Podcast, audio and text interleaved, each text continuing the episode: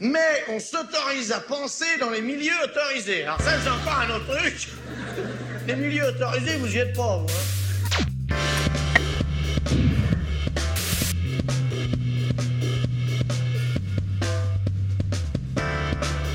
Nous allons parler dans cet entretien d'un mouvement catholique perçu pour beaucoup comme étant de gauche, né en Amérique latine.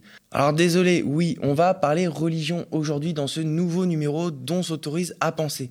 Ce mouvement en question, c'est la théologie de la libération. Considéré comme un suppôt du diable marxiste et communiste pour les plus hostiles, mouvement catho-marxiste de gauche pour les plus bienveillants, ce versant théologique qui remet les questions de justice et d'émancipation sociale, d'écologie, est finalement très mal connu ici en Europe et en France. C'est pourtant de là que vient le pape actuel, le pape François, qui s'est régulièrement démarqué de ses prédécesseurs en fustigeant, blâmant régulièrement la mondialisation, le capitalisme et le comportement des classes sociales les plus riches. La théologie de la libération, c'est la question sur laquelle a décidé de se pencher Timothée de Roglaudre, qui a enquêté sur les origines de ce courant théologique ainsi que sur ce qui le définit. C'est pour en parler que j'ai décidé d'inviter Timothée sur ce plateau. Salut Timothée. Salut Irvine. Donc tu es euh, l'auteur euh, des Moissonneurs, au cœur de la théologie de la libération. Moi j'ai envie de commencer par une question tout de suite très personnelle. D'ailleurs dans ton introduction tu, tu, voilà, tu parles un peu à la première personne, tu expliques un petit peu comment tu en es venu à t'intéresser euh, à la théologie de la libération. Donc tu nous expliques que tu l'as découvert un peu dans ton parcours initiatique, si je puis dire, vers la religion catholique et vers le Christ. Et dans ton parcours, que tu décris toi-même comme d'abord intellectuel et spirituel, bah, c'est d'abord ta curiosité en- suscitée par le pape François qui t'a mené à t'intéresser, à, découvrir déjà la théologie de la libération et ensuite à t'y intéresser plus- de manière plus approfondie.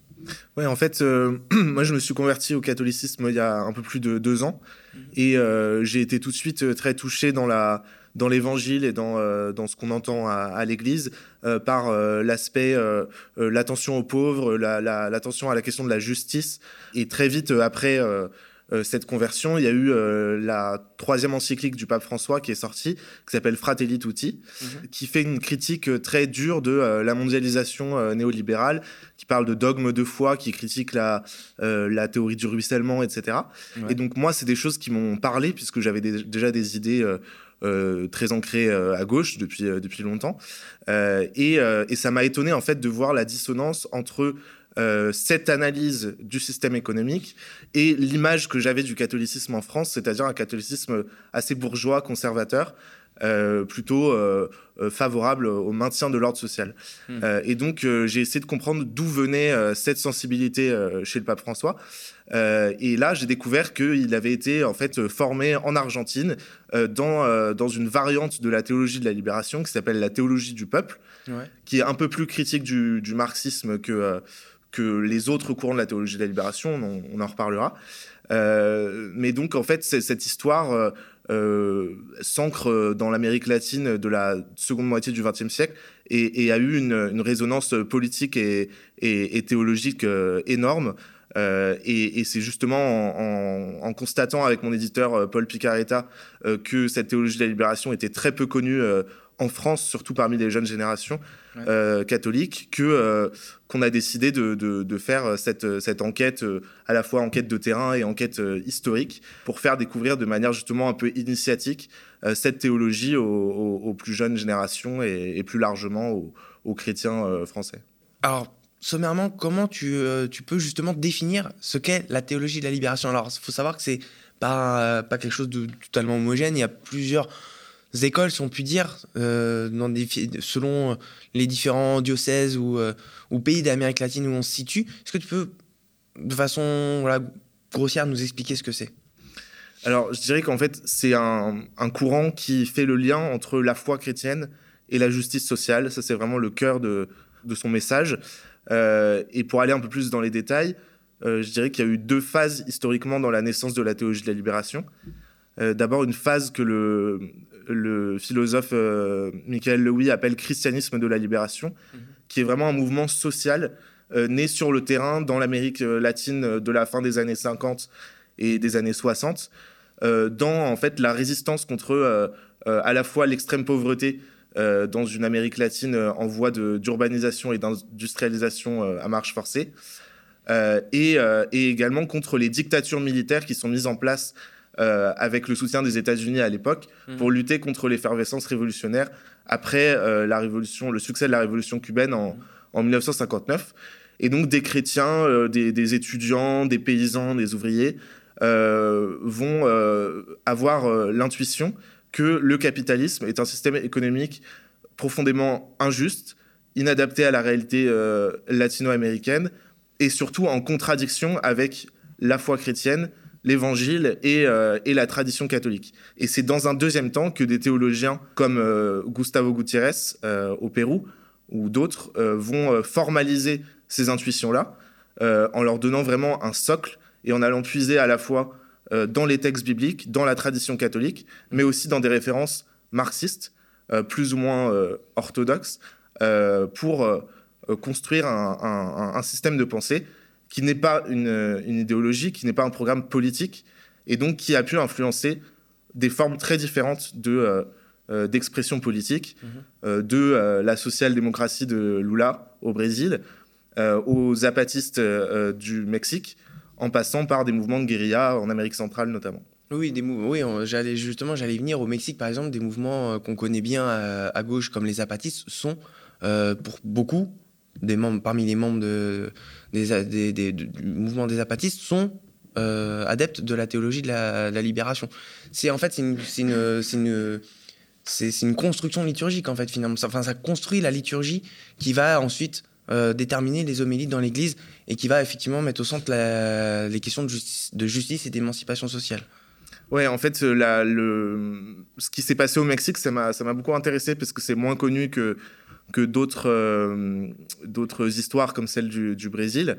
Euh, mais effectivement, dans l'État du, Chiapas, qui est un État très, avec une population très, très indigène par rapport au reste du Mexique, euh, il y a eu tout un travail pendant euh, un demi-siècle euh, mené sous l'impulsion d'un évêque, Don Samuel Ruiz Garcia, qui, était, qui a été vraiment un travail d'émancipation. De, puisque les indigènes, en fait, à, l'époque, étaient, étaient dans une situation quasiment féodale, donc c'est ce que me disent les, théologiens que j'ai rencontrés là-bas, où ils étaient en fait quasiment la propriété des, des, propriétaires terriens euh, du, Chiapas.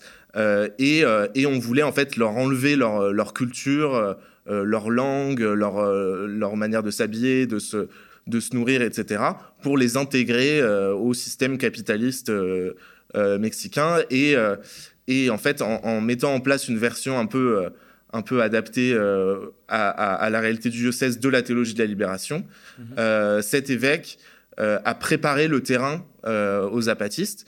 Et donc, dans les années 80, euh, les, les c'était des, des, des guérilleros euh, euh, plutôt influencés par Che Guevara qui sont venus s'installer dans les montagnes du Chiapas et qui ont mené pendant une dizaine d'années un, travail de, vraiment de, conscientisation. Et en fait, ils se sont appuyés sur ce qui avait été fait par le, le, le, les catholiques, les catéchistes, etc., pour faire prendre conscience de leur situation d'exploitation euh, aux indigènes, euh, créer par exemple des, coopératives de café euh, pour s'émanciper économiquement.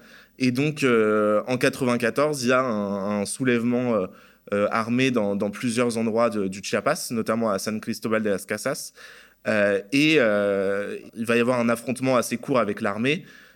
puis surtout la, mise en place d'un système politique autonome qui aujourd'hui recouvre un tiers de l'État du, Chiapas.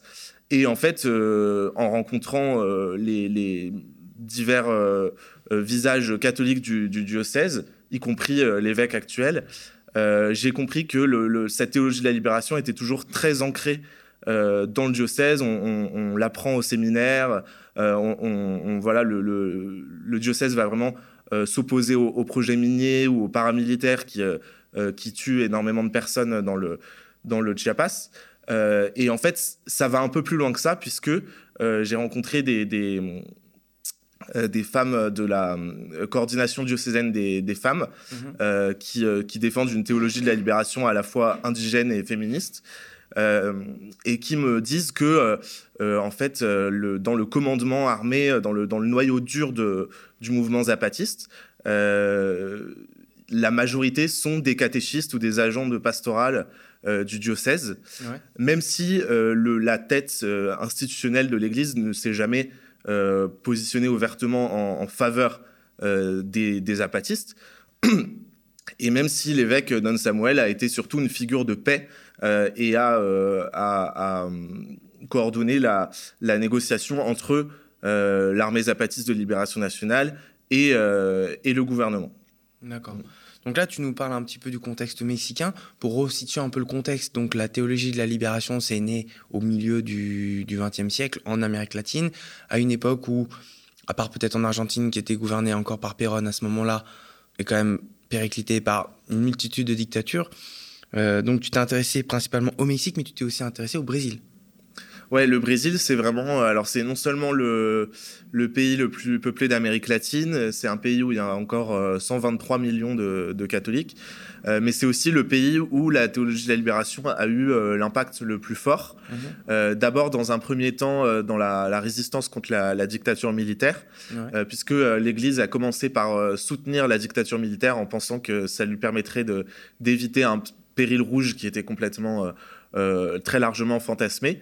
Euh, euh, et, donc, quand la dictature militaire a été mise en place, des étudiants catholiques, des religieux dominicains, des membres des communautés ecclésiales de base sont entrés en, résistance contre la dictature, avec une figure très forte qui a été l'évêque Don Elder Camara, qui a porté la théologie de la libération et qui a dénoncé la torture pratiquée par la dictature à l'international.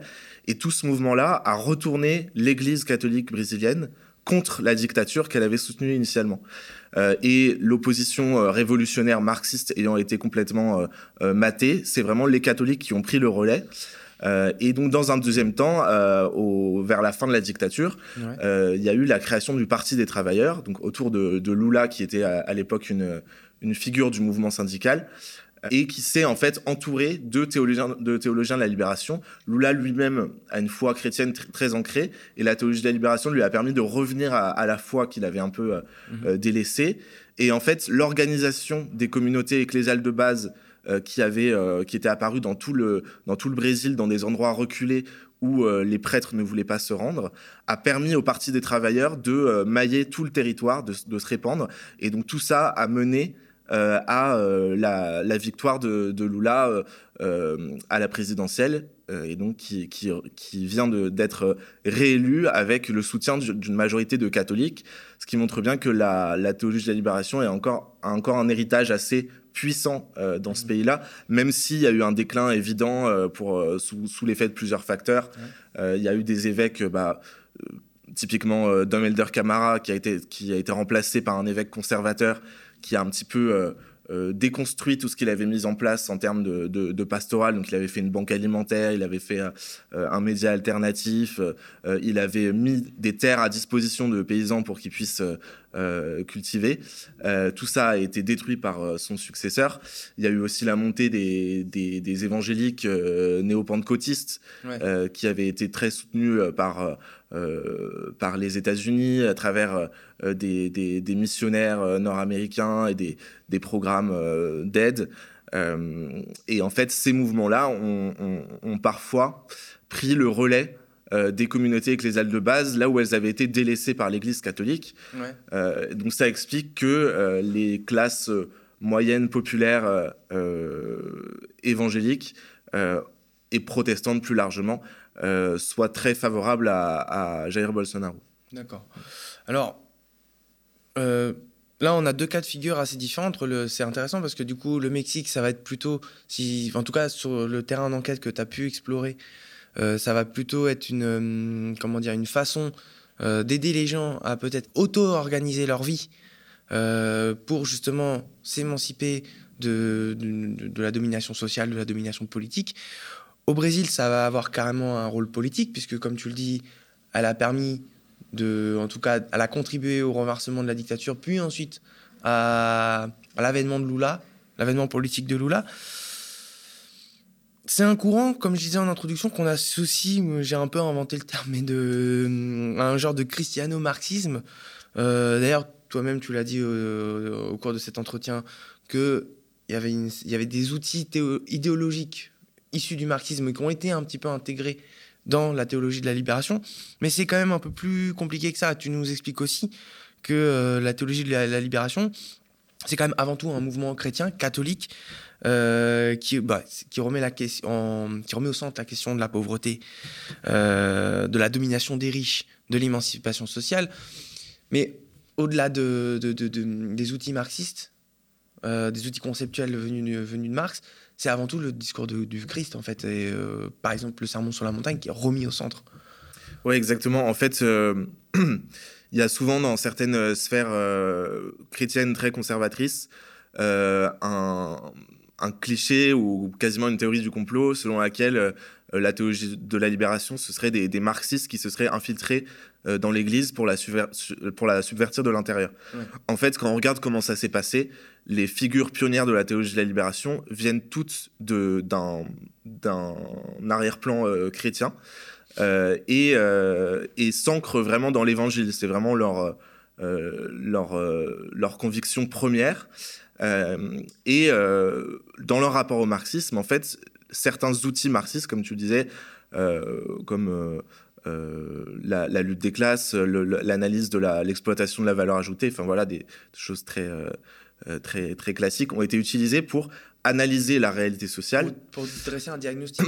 voilà, pour essayer de comprendre pourquoi la pauvreté était aussi massive en Amérique latine, hmm. quel était le, le, le, lien de domination entre euh, les pays du Nord euh, et, et, les pays du Sud, dans un rapport de, de voilà, de centre-périphérie qui, qui, a été très, très central dans l'analyse marxiste des, des, relations internationales.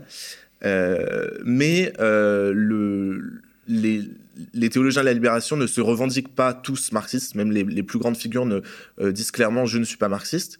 par, pourquoi? Parce qu'ils ils, n'ont pas embrassé l'idéologie marxiste, et notamment dans ses dimensions matérialistes mmh. et, et, athées. Et donc, voilà, par exemple, pour, pour les marxistes, euh, orthodoxe, la lutte des classes est le moteur de l'histoire. Pour les chrétiens, le premier moteur de l'histoire, c'est euh, l'édification du royaume de Dieu euh, qui, qui doit se produire lors de la, la, victoire finale du Christ sur la mort. Ça, c'est le, pour, pour, les chrétiens, c'est ce qui détermine l'histoire. Et et donc, donc la lutte des classes ne peut pas remplacer ce, cette histoire-là, mais elle peut expliquer euh, un certain nombre de choses. Et euh, de la même façon, les, les, les, théologiens de la libération se distancient aussi du marxisme orthodoxe euh, dans leur vocabulaire, mhm. dans le sens où ils vont plutôt parler de, de pauvres que de prolétaires.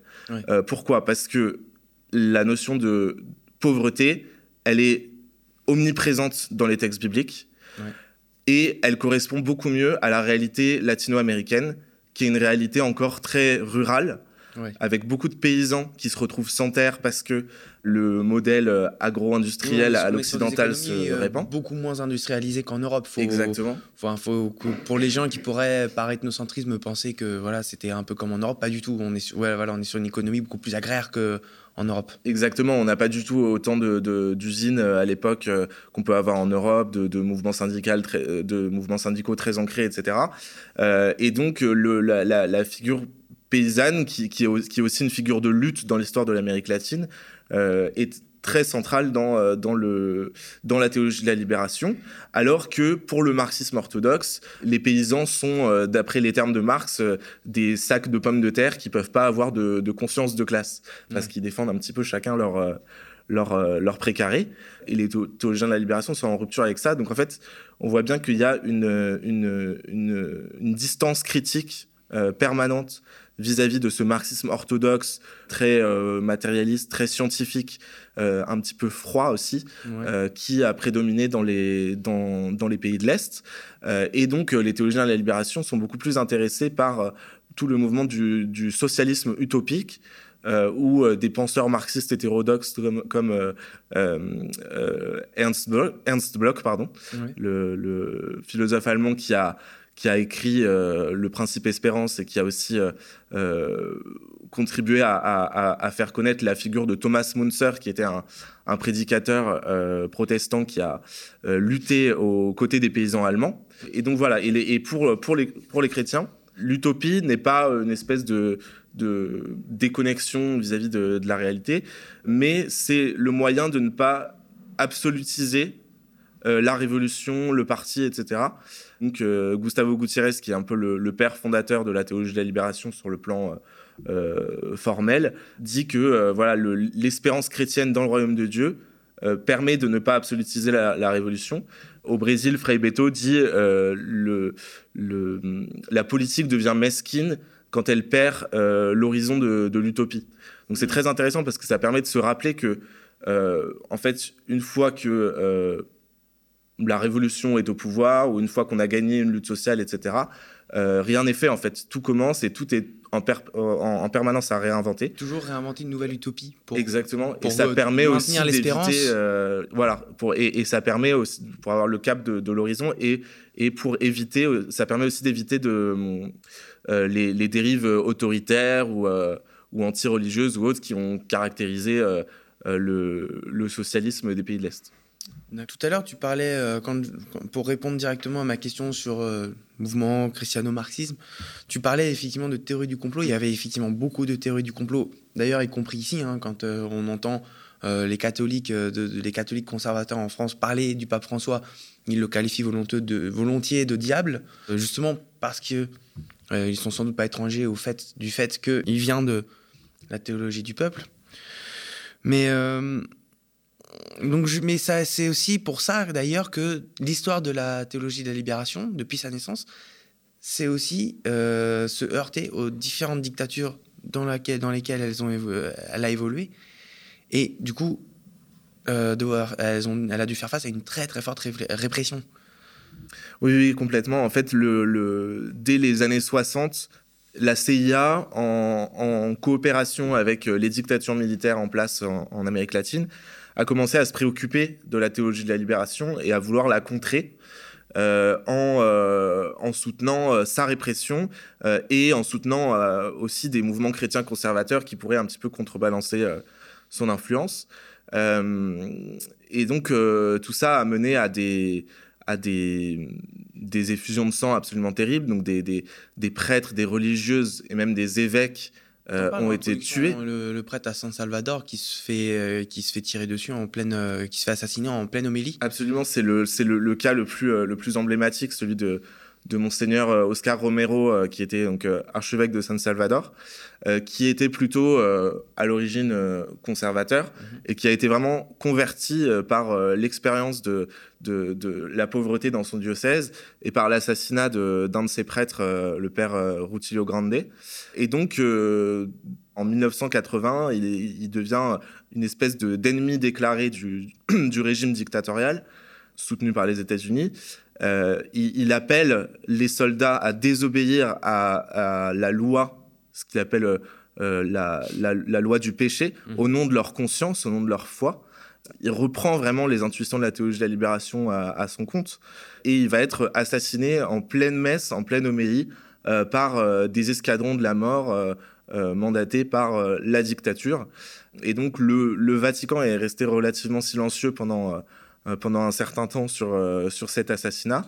Mais en 2018, euh, le pape François a fait canoniser Monseigneur Oscar Romero, c'est-à-dire que c'est devenu un, saint pour, pour l'Église, alors que ça avait été assez difficile sous les pontificats précédents. C'est un symbole très fort, oui, parce que justement, la théologie de la libération, sans peut-être avoir été autant réprimée par l'Église, avait pas quand même une très bonne cote, que ce soit auprès de, du pape Jean-Paul II ou euh, du pape Benoît XVI. C'est détonnant comme ça de, de, béatifier euh, un, prêtre issu de la théologie de la libération. On voit vraiment le changement euh, entre les pontificats de Jean-Paul II et Benoît XVI et celui du pape François, qui est vraiment celui de la réconciliation avec la théologie de la libération. Donc non seulement lui-même est issu de la théologie du peuple, ce qui se ressent en fait dans ses, dans ses priorités, euh, euh, dans, son, dans les, termes qu'il utilise, etc. Euh, mais il a aussi vraiment réhabilité ceux qui avaient été un petit peu pointés du doigt sous Jean-Paul II et, et, Benoît XVI. Il a reçu dès la première année de son pontificat, Gustavo Gutiérrez au Vatican. Mmh. Il a aussi réhabilité le père Ernesto Cardenal qui a été ministre de la Culture dans le premier gouvernement sandiniste au, Nicaragua mmh. et qui avait été en fait sermonné par, par Jean-Paul II euh, qui, était en visite. Exactement, il était en visite à Managua et sur le tarmac de l'aéroport, il, euh, il lui a fait un geste de, réprimande et, suite à cette image qui a été très, euh, très médiatisée, le, le, père Ernesto Cardinal avait été interdit de ministère, il ne pouvait plus célébrer la messe, etc. Et, et, en fait, quelques mois avant, avant sa mort, le pape François l'a l'a réhabilité dans son, dans son sacerdoce. Voilà, il a eu d'autres gestes similaires avec d'autres d'autres figures de la théologie de la libération. Euh, et donc on voit bien que le style a changé, alors que dans le discours de Benoît XVI, il y avait quand même encore l'idée que euh, la théologie de la libération s'était trompée, euh, que c'était une espèce de, millénarisme ou de, messianisme terrestre qui avait, voilà, qui avait été complice de, de régimes totalitaires, etc. Alors que c'est absolument euh, c'est absolument pas le cas, parce que comme je disais avant, le, les théologiens de la libération se sont tout de suite distanciés euh, de, toute forme totalitaire de, euh, de socialisme ou de, ou de communisme. voilà. Après, en fait, le, la, il n'y a pas eu de condamnation formelle de la théologie de la libération. Euh, il y a eu des. Euh, il y a quand même eu des encycliques de Benoît XVI qui étaient assez critiques de ça. Alors, il y a eu deux, deux instructions de, de, donc, du cardinal Ratzinger qui n'était pas encore. Euh, qui n'était pas encore pape, mais qui était préfet de la congrégation pour la doctrine de la foi, donc l'héritier de la, l'héritière de la, de l'inquisition. et en fait, ces deux instructions en 84 et 86 ne condamnent pas la théologie de la libération, ne disent pas, voilà, c'est une doctrine hérétique, etc. Euh, oui, il n'y a pas de communication, il n'y a pas de, jeu. On, non, non. On va pas du tout jusque-là, mais quand même. Mais il y a euh, des avertissements sur certains, certains aspects de la théologie de la libération euh, qui, pour moi, sont complètement, en fait, enfin, la vision qui est décrite de la théologie de la libération par le cardinal Ratzinger est complètement déconnectée de, la réalité. Quand on lit ses instructions et qu'on lit à côté les textes de Gustavo Gutiérrez ou Leonardo Boff, on se dit que, que le cardinal Ratzinger n'a pas lu la théologie de la libération et je pense qu'en fait, il en a été euh, euh, informé par le biais de, euh, de d'évêques conservateurs d'Amérique latine qui étaient des opposants à la théologie de la libération. Et donc, par exemple, il va reprocher aux théologiens de la libération d'amalgamer le pauvre de l'évangile et le prolétaire de Marx, mmh. alors que, comme je le disais avant, le vocabulaire de la théologie de la libération, c'est de parler de pauvres. On parle très peu de euh, de prolétaires. Euh, voilà, il y a aussi l'accusation de, euh, de, réduire la, notion de, salut et de, libération dans l'évangile à la seule libération politique, alors que dans le texte fondateur de Gustavo Gutiérrez en 71, il est écrit clairement que la libération politique, la libération des peuples, s'inscrit dans l'histoire du salut, mais que évidemment le salut ne, ne s'y résume pas. Donc il y a des erreurs factuelles d'appréciation de, de la part du cardinal Ratzinger, euh, qui s'explique aussi par le fait qu'il ne connaît pas la réalité latino-américaine. Euh, et voilà, et qui ont provoqué des, frictions et, euh, et, des remplacements d'évêques favorables à la théologie de la libération par des, évêques conservateurs. et tout ça conjugué à la guerre qu'a menée le, Washington à la théologie de la libération, a considérablement affaibli ce courant-là, même s'il continue d'être assez influent en Amérique latine. Alors, ce qui m'a intéressé, moi, euh, avec ton livre, c'est le titre. Euh, les moissonneurs, c'est une référence directe à l'épître de Jacques, qui se situe dans le Nouveau Testament. Et pour toi, c'est ton point de vue, ça symbolise euh, assez bien ce qu'est la théologie de la libération. Oui, en fait, l'épître de Jacques, c'est un livre de la Bible qui se situe après la crucifixion et la résurrection du Christ, qui critique en fait les, les sociétés dans lesquelles se trouvent les, euh, les premiers chrétiens, les premiers chrétiens pardon, et qui a des mots extrêmement durs envers, le, envers les riches. Euh, ça dit voilà, vous avez euh, amassé des richesses alors que nous sommes dans les, dans les derniers temps. Et ça dit aussi que la clameur des moissonneurs est arrivée aux oreilles du Seigneur de l'univers. Et en fait, cette image de, de, la clameur, du cri des pauvres, des exploités qui remontent vers le, euh, vers Dieu, en fait, elle, euh, elle traverse euh, toute la Bible. Elle est présente dans l'Exode, dans la libération du, peuple hébreu d'Égypte. Elle est présente dans les psaumes. Par exemple, dans le psaume 33, on, lit un pauvre crie, le Seigneur l'entend. Et en fait, cette figure, elle me paraissait vraiment représenter ce qu'ont voulu faire les, théologiens de la libération, c'est-à-dire faire remonter ce cri des, des, des, exploités, des paysans, des ouvriers, des indigènes vers Dieu pour, pour, pour aller vers leur libération. Et il y a autre chose aussi qui m'a intéressé dans cette euh, cette idée de moissonneur, c'est le fait que ce soit déjà une figure très euh, très agraire qui correspond bien à la réalité euh, latino-américaine de l'époque, et aussi l'idée de, de, de, moissonner en fait ce qui a été ce qui a été semé avant eux, c'est-à-dire que le, cette théologie, elle s'ancre aussi dans des influences théologiques ou, ou, ou philosophiques européennes puisque dans la dans l'après Seconde Guerre mondiale, on a un, grand mouvement en Europe de, rénovation de la théologie qui va mener ensuite au, Concile Vatican II, qui est un moment historique de, de rénovation de, de l'Église. Et en fait, c'est vraiment ces intuitions européennes qui vont provoquer une sorte de, déclic euh, chez ces figures euh, catholiques euh, latino-américaines qui vont mener à, la création de la, à, l'émergence de la théologie de la libération.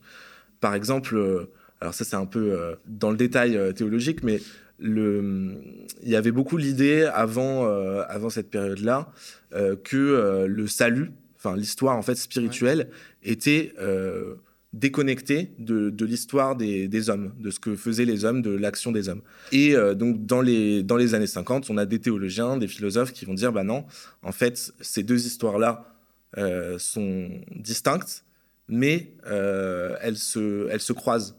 Euh, et donc, euh, le royaume de Dieu n'est pas une, seulement une, réalité lointaine, même s'il sera parachevé seulement à, la venue du Christ. Le royaume de Dieu se construit déjà dans l'histoire mhm. par nos actions et en partie par la libération des, peuples. C'est une espèce de, de de, de, révolution théologique mhm. et, et, et, les figures de la théologie de la libération ont quasiment toutes étudié en Europe, en France, en Allemagne ou en Belgique, euh, et ont été euh, abreuvés euh, de, ces, de ces nouvelles idées théologiques qui leur ont permis aussi de, de, voilà, de s'émanciper de la théologie classique latino-américaine, qui était une théologie plutôt spiritualisante, et la théologie d'une Église assez proche des pouvoirs politiques et économiques. Là, je vais rentrer dans quelque chose d'un peu pur philosophique, mais quand euh, là, on a parlé un petit peu de l'épître de Jacques, de ce qui a du coup inspiré la théologie de la libération, moi je ne peux pas m'empêcher d'y voir aussi une parenté philosophique avec saint Augustin, dans la critique qu'il fait de l'Empire romain, après la chute de l'Empire romain, dans les premiers livres de la Cité de Dieu. Est-ce qu'il y a une parenté entre la théologie de la libération aussi et saint Augustin? Alors je connais très mal saint Augustin, donc euh, je vais avoir du ah, mal à te répondre. En fait, les, théologiens de la libération euh, sont très inspirés par l'expérience des premiers chrétiens. Donc à la fois les, actes des apôtres euh, euh, après, la après la résurrection où les, disciples mettent leurs biens en commun. Mhm. Et, donc c'est de là que vient l'expression de, de chaque, à chacun selon ses besoins, de chacun selon ses, capacités, etc., qui ensuite a été reprise non pas par, par Saint Augustin mais par Saint Thomas d'Aquin, puis par la tradition marxiste. et il y a aussi, en fait, notamment chez Leonardo Boff, une, critique de l'alliance de l'Église avec le pouvoir. Et en général, cette alliance, elle est datée à euh, la conversion de, de l'empereur Constantin au, au, christianisme. Quand il convertit Rome euh, au christianisme. Exactement. Et en fait, donc pour Léonard de Boff, euh, il y a eu à partir de là la, la, la, croissance d'une notion de pouvoir sacré mmh. qui résiderait dans l'Église, dans le clergé, et qui a mené aux impasses qu'on euh, qu'on connaît aujourd'hui. Et donc, pour surmonter euh, toutes, ces, toutes ces crises qui traversent l'Église, euh, il faudrait revenir à la source des évangiles des premiers chrétiens et à des plus petites communautés où les laïcs seraient beaucoup plus, impliqués qu'aujourd'hui tout ce dont on vient de parler là pour définir, pour comprendre un petit peu ce qu'est la théologie de la libération, c'est bien différent, très différent, radicalement différent du catholicisme qu'on connaît ici, en tout cas de, des courants catholiques qui ont pignon sur rue ici, en France, en Europe.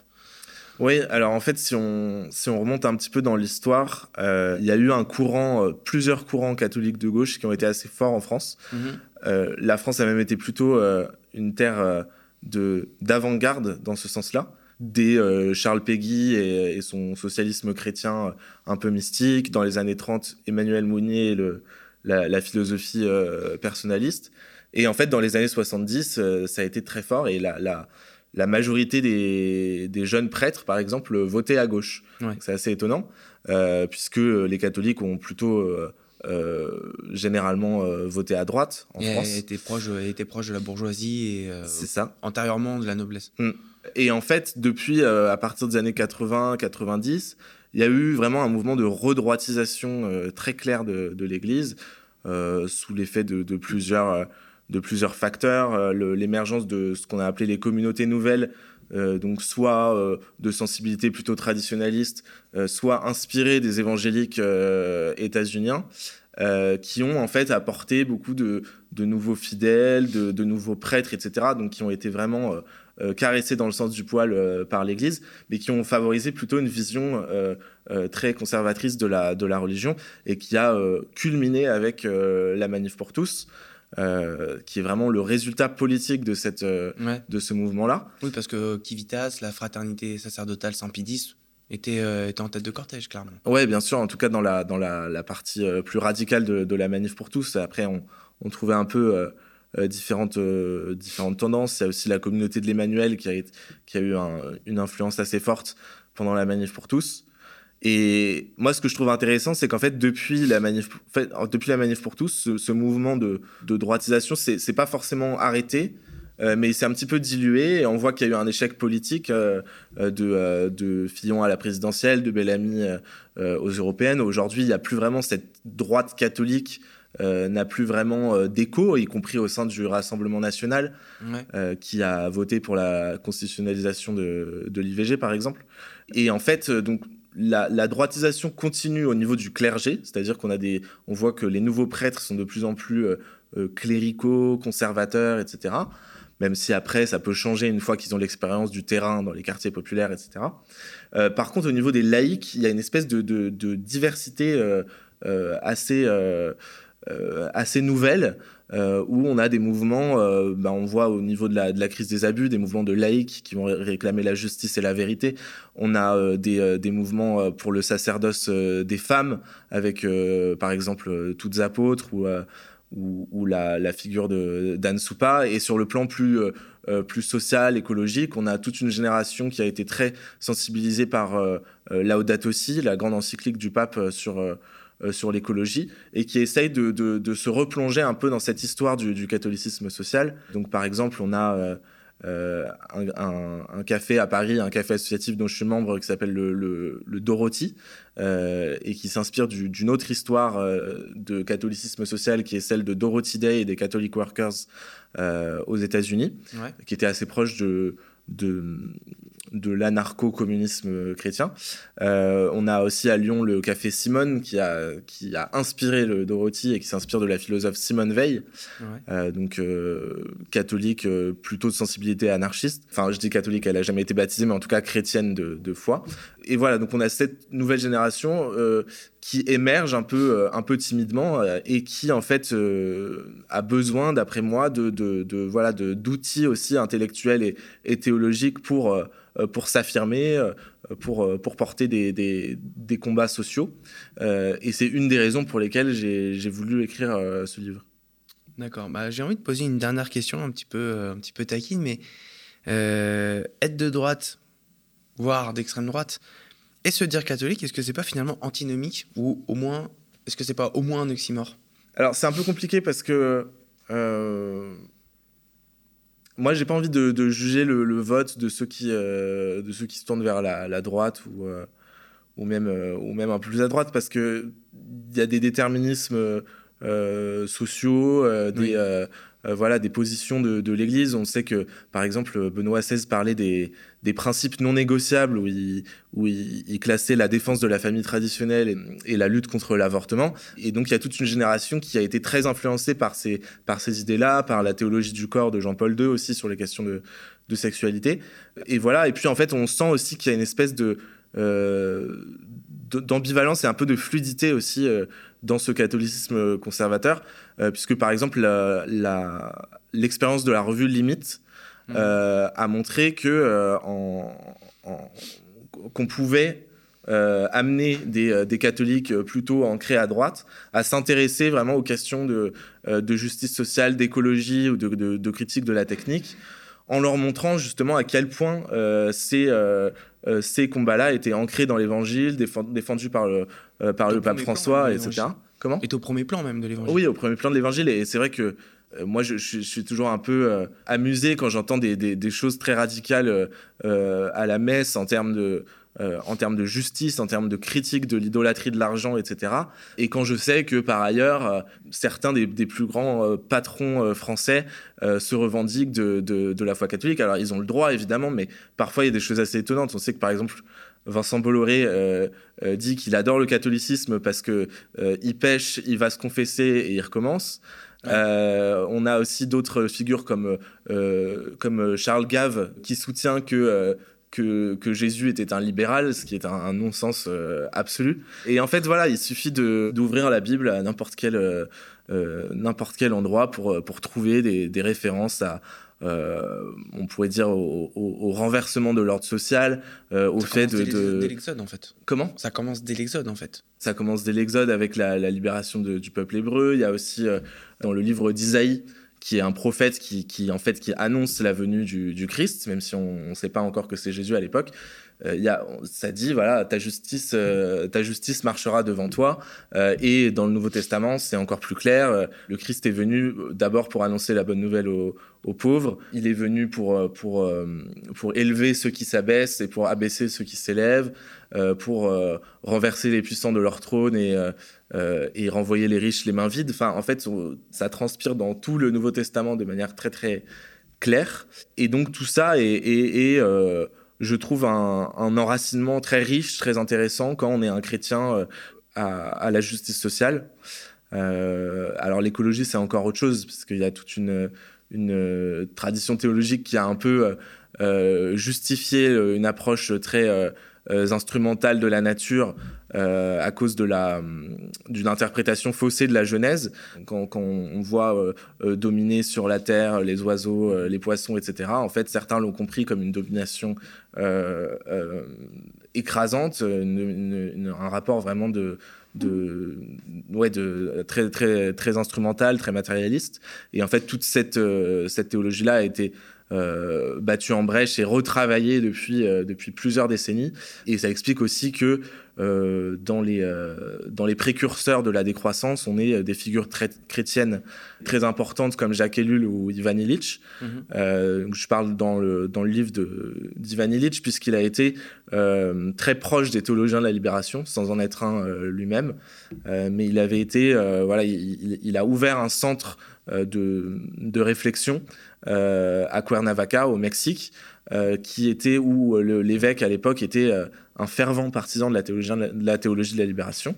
Et donc, il est allé voir l'évêque et lui a dit Je voudrais ouvrir un centre de déyankification de, de, de l'Amérique latine. Et Ivan Illich a, été, a, vraiment réfléchi à la question de, de, l'échelle. qu'il avait une espèce de sensibilité anarchiste et qu'il appliquait aussi bien à la question de l'Église. Donc il avait aussi cette critique de, l'alliance de l'Église avec le pouvoir et de la bureaucratisation de, l'Église. Euh, mais il l'applique aussi à l'école, euh, à, la, à la médecine et surtout, euh, surtout à l'économie, à la production. Et, et donc voilà, il a été vraiment très très en avance sur les questions d'écologie et de, et de décroissance. Et tout ça est vraiment très ancré dans sa foi chrétienne, parce que c'était un, prêtre. Ouais. Voilà. ok. Bah, merci beaucoup, Timothée. Merci à toi. On vient donc de discuter du livre Les Moissonneurs au cœur de la théologie de la libération, paru aux éditions de l'Escargot.